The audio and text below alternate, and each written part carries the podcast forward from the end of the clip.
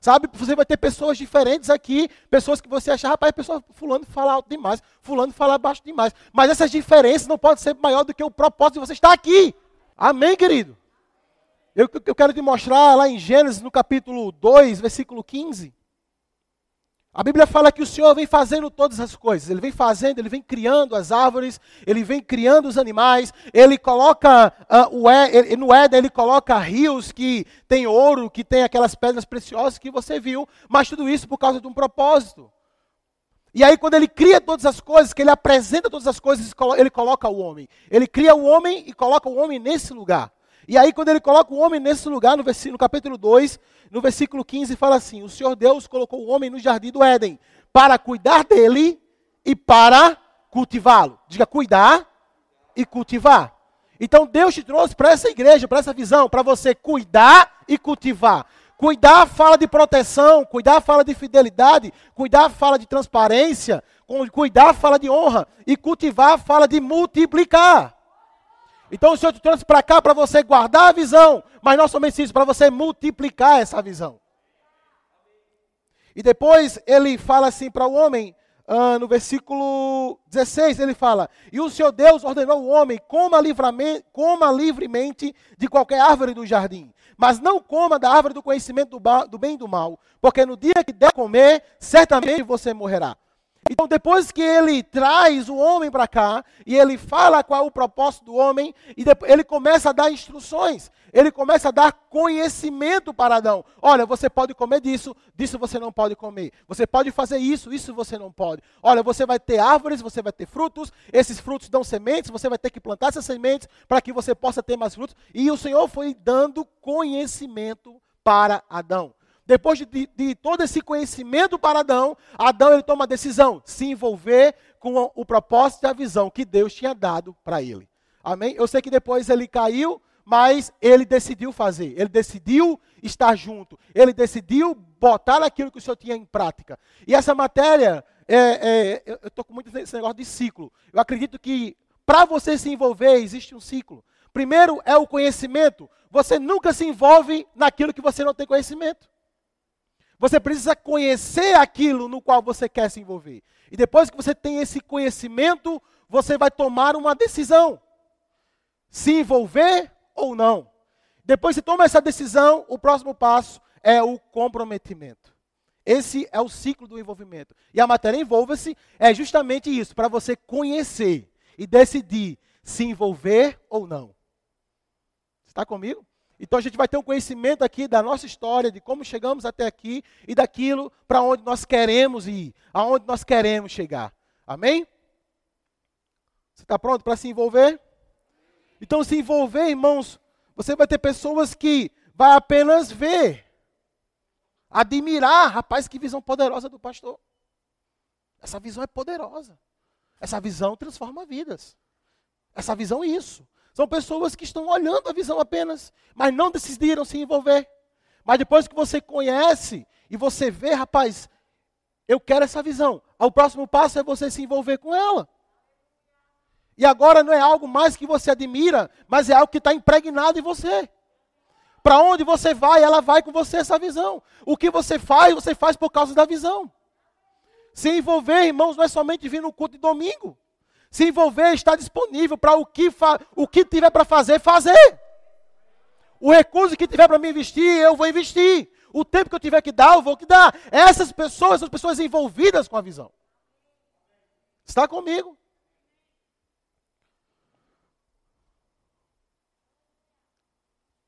Eu quero falar um pouco da nossa história para você entender como começou. A nossa história como igreja Verbo da Vida em Natal começa nos anos 2000 com o início da obra pelo pastor Marquinhos. Tá? Então ele chega em Natal no ano 2000 e ele dá início à obra. Dá início à obra. Ainda no ano de 2000 começa começam-se as primeiras reuniões. Essas reuniões começam-se em casas ainda, era muito modesto, porém existia ali né, uma intensidade de encontro, os irmãos começaram a, a estar junto. No ano de 2001, esse ponto de pregação ele sai de uma casa que era lá em Candelária. Ainda em 2001, esse, essa, esse ponto de pregação ele vai para um prédio que fica no Alecrim e ali começa a ser estabelecido os departamentos. Então, esses, esse, essa igreja contava com cerca de 30 membros ativos ou envolvidos e aos domingos dava entre 150 e 200 pessoas nesses cultos. Em 2008, o pastor Marquinhos começa a perceber que deve sair de Natal, e em 2009, no acampamento, o, pastor, o Senhor começa a falar com o pastor Beto, ainda no ano de 2009, que ele teria um ministério. E aí, no ano de 2009, no acampamento, ele recebe o convite e ele aceita e ele vem para Natal no ano de 2010. Ainda em janeiro é realizado o culto de uh, transição, né? Uh, ordenando o pastor Palhano como pastor presidente da Igreja Verbo da Vida em Natal, aqui no Alecrim. Em 2001, uh, no, no, em 2011, 2000 não, 2011, é, o pastor tem uma direção em 2010 e percebe que o local está muito pequeno, porque o pastor veio para dar crescimento àquilo que tinha colocado. Aquilo que desde 2010 estava vindo de uma forma limitada, uh, pequena, o pastor Beto veio para dar essa expansão e dar a multiplicação e o crescimento dessa obra. E aí, em 2010 ele percebe uma inclinação para se mudar de um local. Apesar de alguns uh, serem a isso, mas o pastor estava operando o dom da fé e ele bateu o pé e disse: Nós vamos para um lugar maior. E de fato o pastor foi. Amém? O Senhor trouxe recursos, o Senhor trouxe favor e graça, e o pastor teve condição de mudar de prédio, que é para esse prédio que nós estamos hoje. Uh, no ano de 2011, o contrato com o prédio foi fechado. Aí, tudo que você viu aqui não existia. Aqui era loja de carro, não tinha nada disso. E o pastor fez isso, um milagre operou e toda essa estrutura foi construída, irmão. Aqui não existia nada. Era sem forma vazio. Mas aí alguém liberou uma palavra e tudo isso foi construído. Amém? E aí em 2011, o dia 18 de dezembro foi estabelecido como dia de aniversário da nossa igreja. Amém? Então, essa é praticamente a nossa história, assim, de uma forma resumida. Teve um evento muito impactante aqui em Natal chamado Alterna Vida. Quem aqui já ouviu falar no Alterna Vida? Esse evento aqui foi um marco na nossa cidade. O pastor Palhano conseguiu reunir várias congregações em prol de um único evento, coisas que ainda não tinham acontecido aqui em Natal. E esse homem consegue esse feito, e esse evento marca a cidade de Natal foram, foram mais de 80 mil pessoas alcançadas. Cestas básicas distribuídas. Era ação social de uma forma intensa. Foram muitas vidas alcançadas. E aí, por motivos que eu também não sei, o, acredito que, enfim, depois eu pergunto do pastor. Esse evento não aconteceu mais. Mas, porém, a visão permanecia no coração dele. E aí o Senhor começou a instruí-lo com o tempo de celebração. Diga o tempo de celebração. Sabe, irmãos, o tempo de celebração será um, um evento, uma data, um, um, um, marco em nossa cidade, muito maior e mais intenso que foi o Alter na Vida. Eu estou com expectativa para fazer alguma coisa nesse evento. Amém? Então, esse, o, o Alter na Vida, o nome, ele não existe mais o nome, mas a visão ainda continua de pé com o nome de tempo de celebração. Amém? Então, essa é mais ou menos essa é mais ou menos a, a. Ah, eu trouxe aqui, ó. Mais de 80 mil pessoas foram alcançadas nesses eventos. Mais de 80 mil pessoas foram alcançadas. Mais de 400 quilos de cestas básicas foram distribuídas. Mais de mil, mais de 4 mil atendimentos sociais realizados. Era muita coisa. Mas eu quero te falar, irmãos, existem coisas maiores para acontecer. Amém? Você está pronto para isso?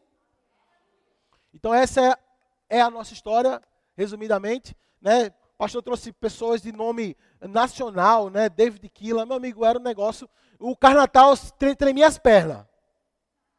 Com o tamanho do Alter na Vida. Amém? Pode passar, a gente quer mostrar para você um quadro organizacional da nossa igreja. Pode passar mais um? A... Outra. Aqui é a foto, a foto da, do dia do culto de transição. A diretoria veio, todo mundo. O teto não era esse, era. Irmão, eu tenho um trauma de, desse tempo aí. Porque eu estava eu tava limpando as coisas aqui no dia que o pastor disse que seria o culto. Porque o pastor veio e não falou assim, a inauguração, sei lá, vai ser tal dia. Não. ele já veio com a data para a inauguração. E eu estava no dia da inauguração. Era uma hora da tarde e tinha muita coisa para ser feita aqui. Eu disse para a Cíntia, não vai ser hoje não, não tem condição de ser hoje. E eu estava esperando o pastor dizer assim, pessoal, é, hoje não vai ter a, a, o culto de inauguração porque não deu tempo de ficar pronto. Eu estava esperando isso. Cinco horas e nada. Seis horas e nada. Eu digo, acho que vai ter o culto. Irmão, quando eu cheguei aqui, eu olhei, eu digo, eu não acredito. Eu disse, rapaz, nunca mais duvidei desse homem. é sabedoria, né? Eu, para duvidar, meu amigo, tô fora. E eu vi aquilo, assim, meu Deus, fiquei impactado. Porque eu vi com esses olhos que a terra de comer se Jesus voltar, que não estava pronto, não dava, não tinha condições. Mas, irmãos, Deus é poderoso. E o culto aconteceu na data que o pastor falou. Amém? E aqui nós temos um quadro organizacional. Pode passar mais um. Eu queria mostrar para você, eu acho importante esse quadro. Mais um. Aqui, tá? Eu vou ler para você. Esse é um quadro organizacional para você entender como funciona a igreja. Lá em cima nós temos a parte da diretoria, né, que é a parte que está à frente da tomada de decisão da nossa igreja. Né? Depois, embaixo, você tem os pastores e os ministros que estão nesse mesmo nível. A diferença é o funcionamento, né? é a parte operacional, vamos assim dizer. Os pastores eles estão dedicados ao serviço da ministração da palavra e auxilia o pastor no aconselhamento. Os ministros, eles estão dedicados ao serviço da administração da palavra. Essa é a diferença. É que os pastores auxiliares, eles têm essa capacidade para ajudar o pastor, tanto no aconselhamento como no, no, pastoreio. Isso quer dizer que o ministro não pode, se não pode dar conselho? Não, não é isso. Significa que a unção específica para o conselho estão sobre os pastores auxiliares. Eu gosto de dar um exemplo assim. Por exemplo, se você chegar para mim e falar assim, olha, eu quero me aconselhar com você. Diga, irmão, o que é? Eu queria saber, que eu estou com uma dúvida muito grande. É pecado tomar banho? Irmão, eu vou lhe aconselhar. Meu irmão, qual é o mais fácil do mundo? Agora, chegar um camarada para mim e dizer assim, rapaz, é o seguinte. Eu fui casado, lá um tempo atrás, no papel mesmo. Aí eu me desviei da igreja, me separei da minha, da minha esposa. Não no papel, mas presencialmente, assim, a gente não mora mais junto, a gente separou. E aí eu me juntei com a outra mulher nesse tempo. Eu tive quatro filhos com ela, mas agora, vindo para a igreja, eu descobri que eu tenho que voltar para minha primeira esposa. O que é que eu faço? Eu digo, faça o seguinte, fala com o Vitor, pergunta qual o horário que o pastor Palhano está disponível. Eu não vou entrar nesse negócio, não. Eu não tenho experiência nem maturidade para aconselhar isso. Você entende o nível? Vai ter nível que o ministro vai aconselhar. Mas tem nível, irmãos, que só a unção pastoral vai dar o conselho. Amém? Então, meu irmão, bronca besta, resolva. Bronca pesada, procura Vitor. procura Lucerna, já procurei muito Lucerna. Lucerna, pelo amor de Deus. Amém, irmãos? Porque existe essa, essa unção para conselho. E, efetivamente, essa é a diferença entre os pastores e os ministros. Não é um que é mais importante que o outro. São funções na igreja diferentes. Depois dos pastores e ministros, vêm os líderes de departamento. E, por último, vem os liderados. Então, de uma forma organizacional, diga organizacional. Não é grau de importância, é de uma forma organizacional, é assim que funciona a nossa igreja. A diretoria da nossa igreja, ela é composta né, pelo presidente, que é o nosso pastor Palhano, a nossa vice-presidente, que é a Lucerna Palhano, e aí nós temos uh, Wesley como nosso primeiro secretário, Fábio William como segundo secretário, o pastor Marcelo como primeiro gestor financeiro, o pastor Vitor como segundo gestor financeiro, uh, o Ayrton como o conselheiro, assim como a sua esposa Jaqueline também como conselheiro. Então é essa é a nossa diretoria. Uh, existe na nossa igreja alguns departamentos, alguns setores e grupos de trabalho que você precisa conhecer para você se envolver. Departamento nós temos o diaconato, o trânsito, os conselheiros, o departamento infantil, departamento de adolescentes, departamento de jovens, a mídia, secretaria de missões, grupo de música e grupo de mulheres. Meu Deus, tomara que eu não esqueça nenhum. Não esqueci nenhum não, né? Se algum ali tiver aí, depois a gente conversa. Alguns setores da igreja. Nós temos a secretaria da igreja, que é o nosso pastor Vitor, ele é o secretário da nossa igreja. Nós temos o Rema, com a diretoria, que é Dona Lucerna, e a vice-diretora, que é Emily. Nós temos o Verbo Shop, que sou eu. E nós temos agora o nosso Verbo Gourmet, com Luciana e Joelson. Diga glória a Deus. Amém? Então, esses são os setores onde você também pode estar envolvido. Sabe? Você pode estar envolvido nesses setores também, sendo monitor do Rema. Você pode estar envolvido nisso. Depois nós temos alguns grupos de trabalho, que é o Café Evangelístico, a nossa irmã Eva, faz o trabalho uh, lá em Ponta Negra com moradores de rua. Nós temos o evangelismo no hospital, que nesse período uh, ficou meio que desativado porque não podia as visitas, mas aos poucos está retornando, na pessoa do nosso irmão Werton. Nós temos o Casais com Cristo e nós temos também o Se Liga Natal, que é um projeto evangelístico do pastor Pedro Paulo, que acontece no período de carnaval lá na Redinha. Né? É isso mesmo. Tá bom? Então, esses são os nossos grupos de trabalho. Você pode escolher, irmãos, qualquer grupo desse para se envolver, para estar tá ajudando, para estar tá cooperando com essa visão. Amém? Agora eu quero falar um pouco sobre o que nós cremos, tá? Então, nós cremos, isso aqui tudo está disponível no Estatuto da Igreja. Sabia que tem o Estatuto da Igreja? Tem o Estatuto da Igreja que tem todas as informações lá que você pode acessar pedindo ao nosso pastor Vitor. Tá bom? Então, nós cremos na Escritura. O que é isso? Nós cremos que a Bíblia é a palavra de Deus. Diga, a Bíblia é a palavra de Deus. Sabe, irmãos, a Bíblia não contém a palavra de Deus. A Bíblia é a palavra de, a palavra de Deus. Por que é importante isso? Porque tem uns camaradas dizendo aí que tem algumas partes da Bíblia que não é Deus, que não é de Deus, é do homem. Então eles falam que a Bíblia contém. Então eles ficam com aquilo que eles definem que é a palavra de Deus e rejeitam aquilo que é de homens. E geralmente é, o, o que eles rejeitam, o que eles falam que é de homens, são são ensinos que trazem comprometimento, santificação, dar. Amém? Então diga a Bíblia é a palavra de Deus. Então nós cremos na Trindade, nós cremos no homem, sua queda e redenção, do ponto de vista de Armínio. Né? O que é isso? Deus não predestinou ninguém para pecar e para ir para o inferno. Amém? Deus não fez ninguém para isso. Pelo contrário, o homem, por causa das suas escolhas, ele se destina para isso. Mas Deus providenciou a salvação através de Cristo Jesus. Nós cremos na vida e no novo nascimento, na vida eterna e no novo nascimento. Nós cremos no batismo nas águas uh, por imersão, não por aspersão. Nós cremos no batismo no Espírito Santo. Nós cremos na santificação do ponto de vista arminiano. O que é isso? Significa que, uma vez que eu sou salvo, eu preciso andar no caminho da santificação. Uma vez que eu não ando no caminho da santificação, é possível que eu perca a salvação. Amém? Não existe esse negócio de uma vez salvo, salvo para sempre. Nós cremos na ressurreição dos justos e no juízo eterno e a ressurreição dos justos do ponto de vista pré-tribulacionista. Ou seja, nós cremos que nós seremos arrebatados antes da tribulação. E nós cremos no inferno e no castigo eterno de uma forma literal. Diga literal. O inferno existe e é quente, literalmente. Não é, ah, isso é uma alegoria da Bíblia, é uma figura. Não é, não, irmão. Ah, o inferno é aqui nessa terra. Não. Eu sei que o mundo vai de mal a pior, mas o inferno é muito pior do que isso.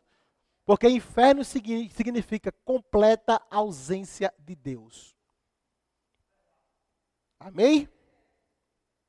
Então esse lugar existe de uma forma literal. Missão, visão, missão e valores do nosso ministério. Nossa, nossa, a visão do nosso ministério é alcançar o Brasil e as nações com a palavra da fé e o amor. A missão é levar a palavra da fé para libertar o meu povo. E aqui são alguns valores. O que são valores? Valores são aquilo que todo membro do Verbo da Vida precisa ter. São as características na vida do membro da palavra do Verbo da Vida. E esses valores são vida de fé, unidade e amor, integridade, alegria e paz. Diga alegria e paz. Alegria e paz tem que ser sua marca. As pessoas têm que ver, rapaz, esse, fulano, esse, esse irmão do verbo da vida. Por quê? É alegre demais. Firmeza doutrinária. Diga firmeza doutrinária. Se você creu, irmão, bata o martelo. Ah, Neitz, mas tem uma doutrina nova. Olha, meu amigo, encheu a igreja da noite para o dia. Mas nós já temos uma visão doutrinária. Nós não vamos mudar. Porque nos trouxe até aqui, irmão. E certamente nos, nos acompanhará e nos levará para lugares maiores. Fervor de espírito. Diga fervor de espírito. Irmão, crente do verbo da vida tem que ser fervoroso de espírito. Tem que ser animado com as coisas de Deus. Sabe, irmãos, eu acho que Deus é animado, eu acho. Porque ele chegou para Josué, Josué, é batalha, é, bota a banda na frente. Vamos fazer uma festa aqui, vamos botar o povo para gritar. Sabe esse negócio de ficar com o bracinho cruzado? Chorando um leite derramado. Não, querido, vamos se alegrar pelo leite que está vindo. Nós somos a igreja do Espírito. Você tem que se mover no Espírito. Ah, e se não for de Deus? Vamos consertar para ser depois. Só se aprender errando. Quer dizer, você tem como aprender vendo os outros errando também, né? Se for mais sabido, você fica só olhando. Quando o pastor começa a conversar, eu fico calado. Porque ele pode contar um erro dele que ele levou uma bronca do pastor Bud, e é menos uma bronca para mim. Entendeu? ah, fervor de espírito, coração para servir. Diga coração para servir. Membro do verbo da vida serve. Ele não está acomodado no banco. Ele serve. É um servo. Diga um servo. Edificar pessoas. Diga edificar pessoas. Não matar pessoas. A nossa proposta é edificar pessoas. A não ser que ela não queira ser edificada. Aí já não é comigo. Mas dependendo de mim, ela vai ser edificada. Diga excelência e vida abundante. Esse, esses são os nossos valores. Esses são, tem que ser suas características. Amém? Como o verbo da vida alecrim, nós temos uma missão e uma visão. É a visão dentro da visão do verbo da vida. E como visão, nós temos alcançar a cidade de Natal e o estado do Rio Grande do Norte com a palavra da fé. Essa é a nossa visão. Nós só vamos parar quando o todo o Rio Grande do Norte tiver uma igreja verbo da vida. Diga, essa é a minha visão. A nossa missão é ser uma igreja que medita e confessa a palavra. Essa é a sua missão. A sua missão é ser uma igreja que medita e confessa a palavra, uma igreja que honra as autoridades, uma igreja que ganha vidas e desenvolve uma vida de oração em línguas com consistência. Diga, essa é a minha missão. Então, fazendo essa missão, nós vamos alcançar a visão. Se nós formos uma igreja que medita e confessa a palavra, uma igreja que honra as autoridades, uma igreja que ganha vidas, uma igreja que desenvolve a vida de oração em línguas com consistência, irmãos, como o pastor diz, o céu é o limite. Amém? Então, essa aqui é a sua visão e missão. Não esqueça disso. Quando alguém pergunta assim, rapaz, qual é a tua visão? Rapaz, alcançar o estado do Rio Grande do Norte, ganhando vidas, honrando as autoridades. Anota isso aí no teu telefone, tira print, faça alguma coisa com isso. Tem na entrada da igreja, pronto, tem na entrada da igreja. Passa lá, tira uma selfie assim, ó, é a minha visão, minha missão. Pra, a visão está escrita. Para você. E por que, que isso é importante, irmão? Quando você tem essa visão estabelecida em você, no momento de alguma confusão que você tenha com o irmão, a visão vai sobressair você. Pessoas que ficam de mal dentro da igreja, pessoas que não, não têm visão ou não entenderam a visão. Porque pessoas que entenderam vão saber superar aquilo. Você deve ter uma visão, você deve ter um propósito. Amém? Um pouco da visão doutrinária, e aí eu separei aqui em duas. A primeira é a teologia clássica. Não venha com medo do nome teologia, pelo amor de Deus. É só uma ideia para você saber quando falarem, você saber se situar do que está falando. Tá bom? Do ponto de vista clássico, a, a nossa doutrina é firmada no arminianismo. Tá? Então, nós cremos que Cristo morreu por todos, o homem possui o livre-arbítrio, ou seja, Deus não fez o homem um robô, uma máquina que não tem livre-arbítrio, pelo contrário, nós cremos que o homem tem o livre-arbítrio. A salvação começa em Deus, tendo como reação a aceitação ou rejeição do homem. Ou seja, não é você que se salvou. A salvação não começou em você. Quando você deu o primeiro passo, Deus deu um milhão ao teu encontro. Então a salvação começa em Deus e aí a sua resposta é aceitar ou rejeitar a salvação. Nós cremos na perseverança dos santos, desde que eles desenvolvam uma vida de santidade, do contrário, perde-se a salvação. Então, resumidamente, essa é a nossa visão doutrinária dentro da teologia clássica. Na teologia contemporânea, nós somos da palavra da fé. Diga aleluia. Glória a Deus por isso. Nós somos da palavra da fé. Passa o outro. Então, como nós somos da palavra da fé, nós cremos na cura divina, nós cremos no Espírito Santo e seus dons, nós cremos na unção, nós cremos nos dons ministeriais, nós cremos no Espírito Santo e no seu mover, nós cremos na prosperidade, nós cremos que as realidades da nova criação podem ser vividas agora, e nós cremos na confissão da palavra. Base doutrinária, Kenneth Reagan.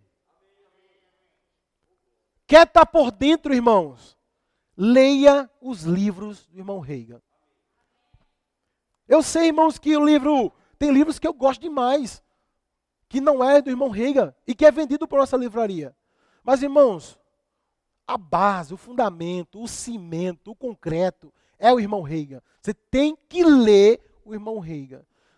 Ah, eu sou do Verbo da Vida. Nunca li o livro do irmão Reagan. Você está aqui só de corpo presente. Porque verbo da vida mesmo, lê o livro dos irmãos Reagan.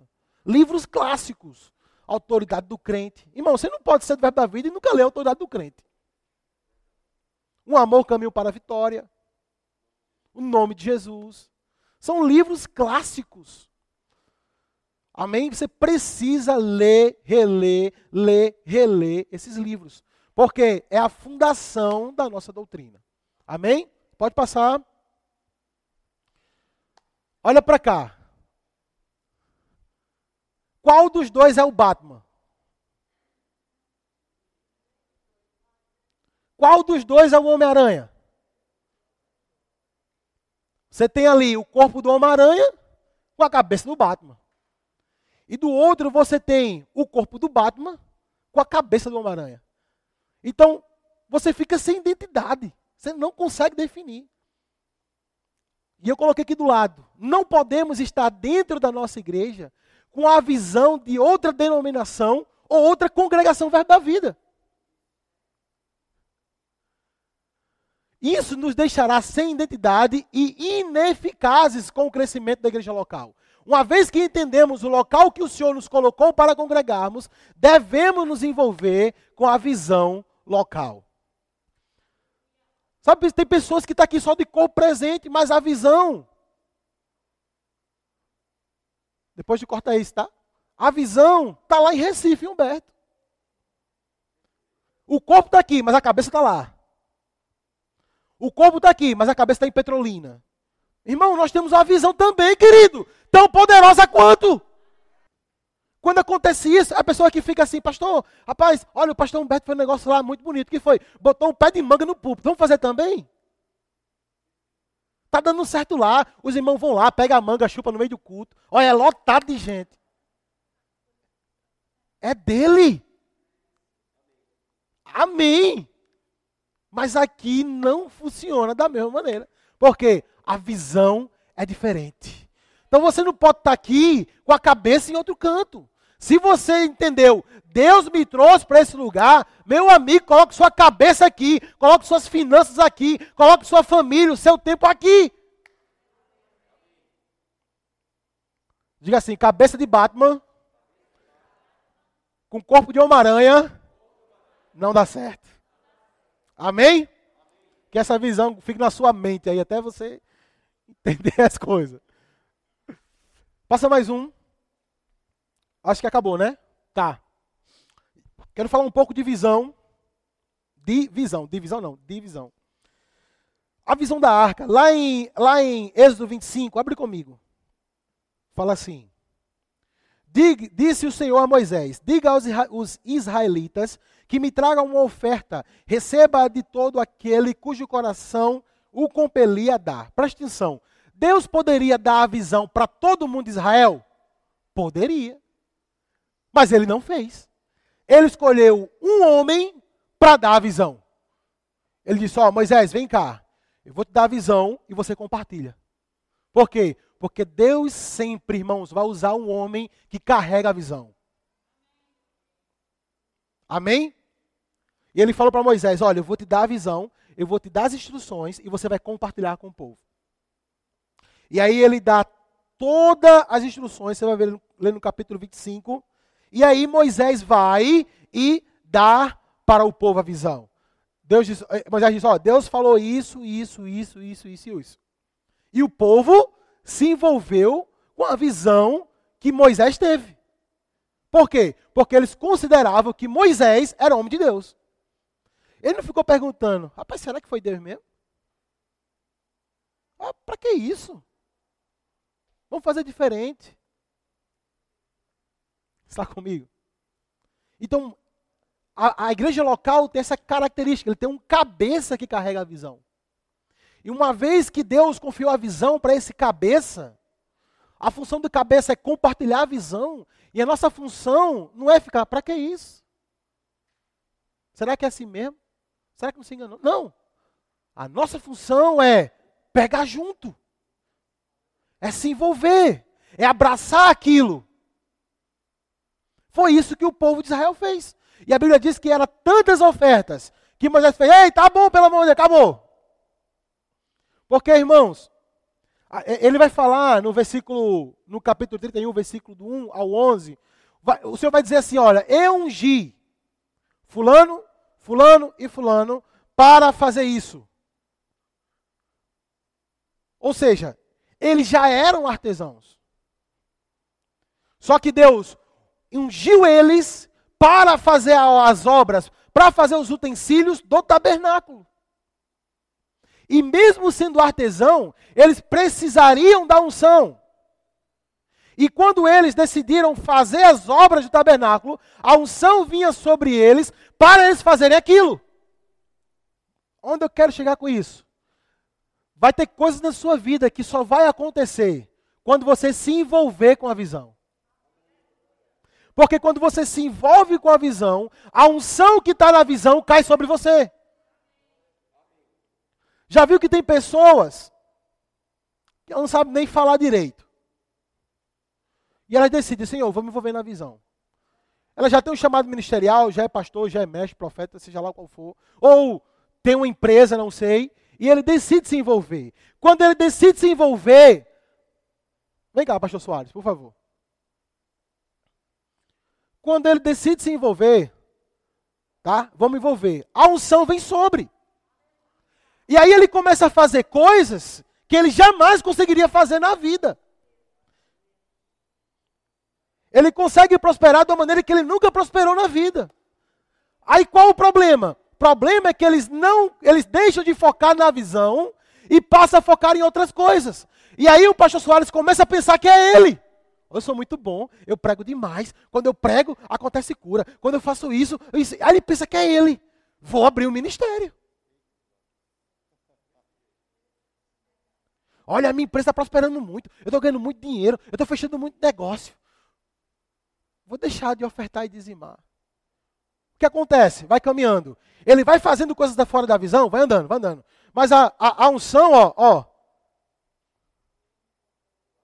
Ele vai continuar sendo pastor, vai continuar sendo empresário, seja lá o que for, mas sem aquilo que potencializava ele, que é a unção. Obrigado pela participação. Daqui a pouco. pegar, pegar. Daqui a pouco ele está fazendo as coisas limitado. Por quê? Irmãos, se você só faz o que faz com excelência, porque você está associado à visão. No dia que você sair, a unção para sobre você. Você vai continuar fazendo o que você faz. Você pode até ser um pastor em outra igreja, mas nunca será o que você foi aqui. E isso aconteceu com eles. Então, eu imagino os artesãos fazendo os negócios de ouro debaixo da unção do Espírito. Aí vamos supor que eles, rapaz, agora eu vou fazer para vender. A unção sai. Porque a unção está associada à visão. Eu gosto muito de um, uma frase do pastor Carlos Júnior, que ele fala assim, ó, o tubarão, tubarão, ele é o terror dos mares. Tubarão. Ele é o terror dos mares. Ele é o mais veloz, ele é o mais forte, ele é, o, ele é um dos maiores predadores. Caiu com o tubarão, meu amigo. Pode entregar o seu espírito ao Senhor. O bicho é bom de matar. Agora, tira ele da água. Bota ele na areia. Tu chuta a cara dele assim, ó, seu bobão. Tu bota a mão na boca dele. Por quê? Porque o potencial dele só é desenvolvido na água. Fora da água, ele não tem potencial. Ele continua sendo tubarão, cara de tubarão, dentro de tubarão, mas é inofensivo. Estar associado à visão é como tubarão no mar. Você faz a coisa acontecer. Você se move nos dons. Palavras de profecia, milagres. Tira você da visão. Você vai ter cara de profeta, vai ter cara de pastor, cara de mestre, mas não vai desenvolver o potencial que há em você. Amém? Eu estou falando para isso, mas serve para qualquer coisa. Serve para uma empresa, serve para o seu emprego, para qualquer coisa. Se associa a visão, irmão. Coloca o foco, Senhor. Eu estou associado com essa visão. Eu estou envolvido com isso. Eu só vou parar quando isso acontecer. Vê se tua vida não muda. Eu duvido, Eudó, não mudar. Nós temos também outro exemplo, Josué, quando foi destruir Jericó. Deus falou com quem para destruir Jericó? Ele fez uma assembleia? Não, Josué. Josué era o cabeça. Josué era o líder. Josué, eu vou dar para você Jericó. Faça isso, isso e isso. Josué foi lá, passou a visão, o povo pegou junto, o que aconteceu? A muralha caiu. Porque eles todos acreditaram na visão que Deus deu para Josué. Sabe, irmãos, isso é um ponto que nós temos que entender. A responsabilidade do cumprimento da visão não é do pastor. Ele é o portador da visão. Mas se ele for fazer sozinho, a responsabilidade é nossa. Diga, a responsabilidade do cumprimento da visão é minha. Diga assim, bata no peito, diga, é minha. Efésios 4 vai falar sobre isso. A gente pensa, irmãos, que uh, fazer a igreja crescer é só responsabilidade dos ministros, dos pastores, da diretoria, daqueles que servem. Não. Mas lá em Efésios 4 fala sobre uma justa cooperação para o crescimento do corpo. O que é a justa cooperação? Eu faço a minha parte, mas você tem que fazer a sua. Ah, mas eu só, eu sou só uma pessoa que faço o Instagram. Mas se você não fizer, o crescimento para. Eu só fico no trânsito, eu só fico no DI, mas você é tão importante quanto, como quem está ministrando. Se você parar de servir no DI, a visão para, querido. Eu creio que Deus vai levantar outro. Mas Deus queria que você tivesse lá envolvido mesmo. Você está entendendo? Porque você precisa da sua justa cooperação no crescimento do corpo. O crescimento do corpo também é sua responsabilidade. Será que é só o pastor que tem que vir para a escola dominical todos os domingos? Fala, fazer igual a Paulo. Eu também não tenho direito de ir para uma praia no domingo de manhã? Será que eu também não tenho família? Será que eu também não estou cansado? Mas estou comprometido, estou envolvido, não adianta. Se eu for para a praia, a cabeça está aqui. Quando eu falto um domingo, meu amigo, eu, eu fico aluado em casa. Parece que está faltando alguma coisa em mim. Porque eu decidi me envolver. Eu, de, eu decidi me, me, me, comprometer. Irmãos, desde quando eu decidi me envolver, eu tenho feito coisas que eu nunca fiz na minha vida. Eu não estou falando só de coisas materiais, não. Eu estou falando de talentos. Eu aprendi a mexer no Adobe Premiere por causa da igreja. After Effects, Photoshop, CorelDRAW. Não fiz um curso, mas associado a um São Vem te ensina. Que Deus, quando Deus te chama para algo, Ele não pergunta assim, Pastor Jorge, qual o seu grau de escolaridade? Você sabe fazer isso? Quanto você tem no bolso? Não é isso. Ele só diz, vamos? Ah, mas isso e esse outro. Eu ensino, meu amigo. O que ele quer é só um comprometimento meu e seu, irmão. O que ele quer é só que você se envolva. Sabe, querido, se você entende, Deus me colocou aqui nessa igreja. Está na hora de você vestir a visão e correr com ela também. Amém, querido? Você pode ficar de pé. Uh! Tem um tópico que eu coloquei que é a visão se cumprindo. Escuta isso. Em Natal, nós já alcançamos Planalto, Alecrim, Zona Norte, Satélite, Mãe Luísa e Nova Parnamirim. São todas são obras que saíram daqui. Ou se não nasceram daqui, tem pessoas lá que foram daqui foram treinadas debaixo dessa visão. No Rio Grande do Norte, nós temos Mossoró, Parnamirim, Goianinha, São José do Mipibu e São Gonçalo do Amarante. No Rio, hã? Caicó. No Rio Grande do Sul nós temos Frederico Westphalen, com o pastor Eric Vanessa. Onde a gente chegou? E em preparação nós temos Estados Unidos e China. Ah, na Bolívia tem o pastor Alessandro e Dali. Espanha, pastor. Irmão, pelo amor de Deus, irmão. O que, que, você está esperando para se envolver?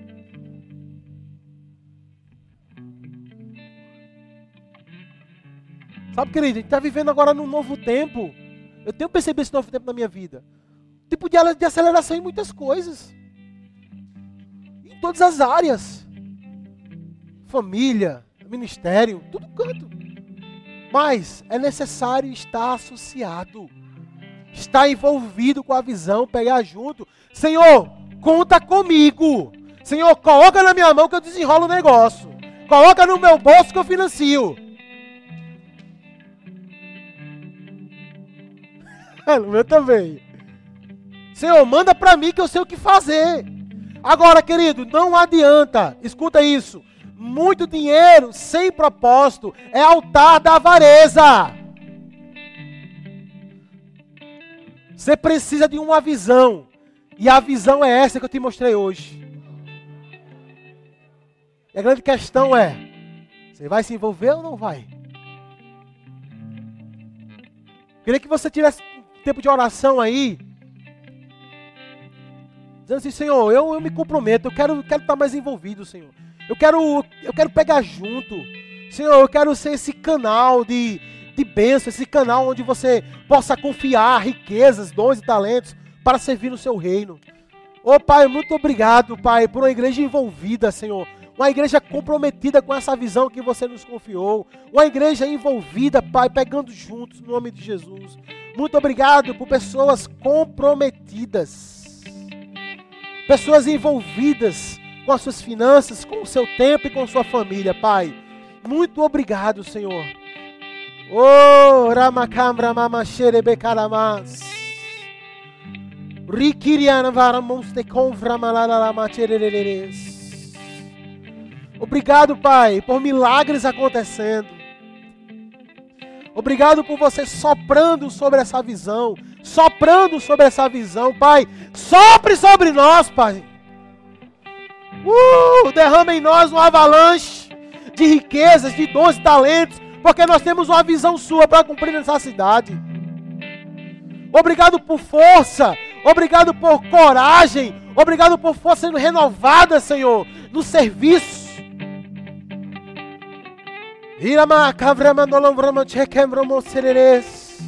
Obrigado por você aumentando a unção na vida dos nossos pastores, aumentando a unção na vida dos nossos ministros, Obrigado por eles, pastores e ministros, aumentando o nível de comprometimento com a tua palavra, com a oração e com a visão que você nos confiou. Que sejamos esses guardiões da visão, Pai. Guardiões, aqueles que guardam, aqueles que protegem, aqueles que andam com a visão para onde forem. Pai, que a sua visão nunca venha sair do nosso coração e que tudo que nós venhamos a fazer, seja por palavras ou por obras, que seja para a sua glória e para a manifestação da visão, Senhor. Uh, muito obrigado. Oh, estou animado, Senhor, com essa visão. Oh, porque essa visão tem mudado minha vida, Deus. Essa visão tem me projetado para lugares que eu nunca imaginei. Muito obrigado por essa visão, Senhor. Uh, e que caia hoje por terra toda a intenção de desonra, de respeito, dúvida em relação à visão. Todo pensamento contrário à visão que o Senhor trouxe para cá, eu declaro sendo anulada em nome de Jesus. Diabo, você não conseguiu e nem irá conseguir parar a visão. Você já é mais que derrotado. E a nossa posição hoje é de uma igreja triunfante, que tem uma visão poderosa para essa cidade e para esse estado, Senhor. Em nome de Jesus. Pastor Soares, por favor.